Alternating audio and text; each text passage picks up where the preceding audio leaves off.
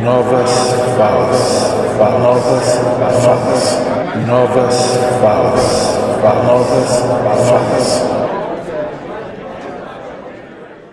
Olá, amigos.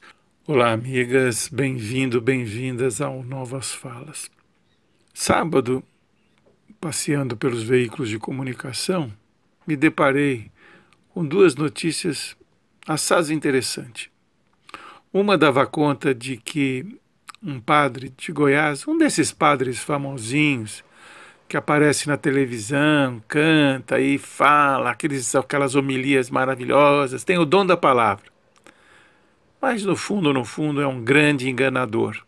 Pois bem, esse cara, ele pediu afastamento da igreja depois que foi denunciado que a grana que ele arrecadava para ajudar os pobres e os necessitados ele simplesmente investia em propriedades, pagar suas despesas pessoais. E ele vivia bem, ele vivia muito bem.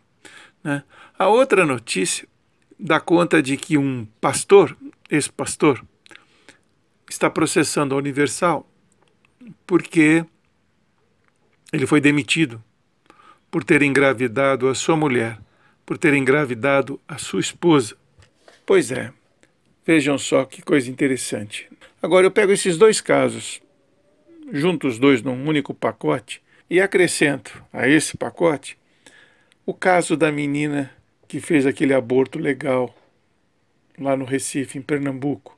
Aquela menina de 10 anos que durante anos foi violentada pelo seu tio e que engravidou e que a justiça determinou que ela fizesse um aborto porque corria risco de vida, pois foram padres e pastores e cristãos de meia tigela que foram à porta da igreja condenar a ação dos médicos, a atitude da família da menina. Eles foram chamar a menina de assassina. O presidente da CNBB classificou o ato como crime hediondo. Eu não me lembro, e olha que eu frequentei muita missa, de nenhum padre, durante a homilia, falar de pedofilia. Isso não significa que eles apoiassem.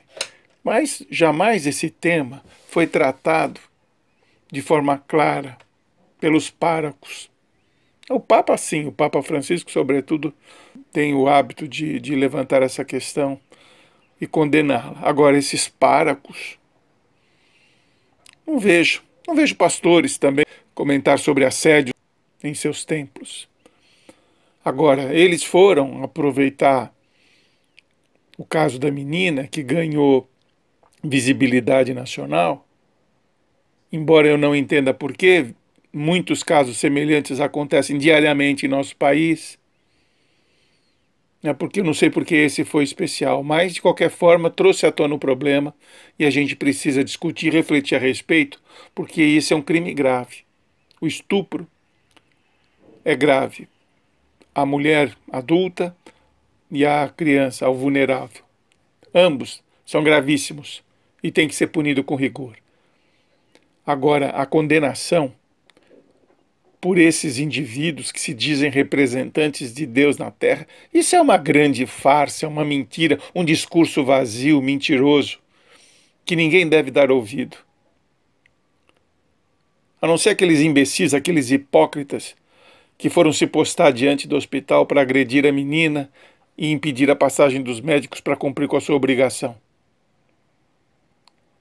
Não, a gente não pode, não pode aceitar esse Brasil de cabeça para baixo que estão desenhando, com a ajuda também desses padres, desses hipócritas, desses pastores mentirosos. Uma coisa é você levar a palavra de Deus, o consolo da palavra. Outra coisa é você tentar interferir na vida das pessoas usando a religião como argumento. Uma coisa é o consolo, outra coisa é a ameaça que se faz com a religião. É de indignar.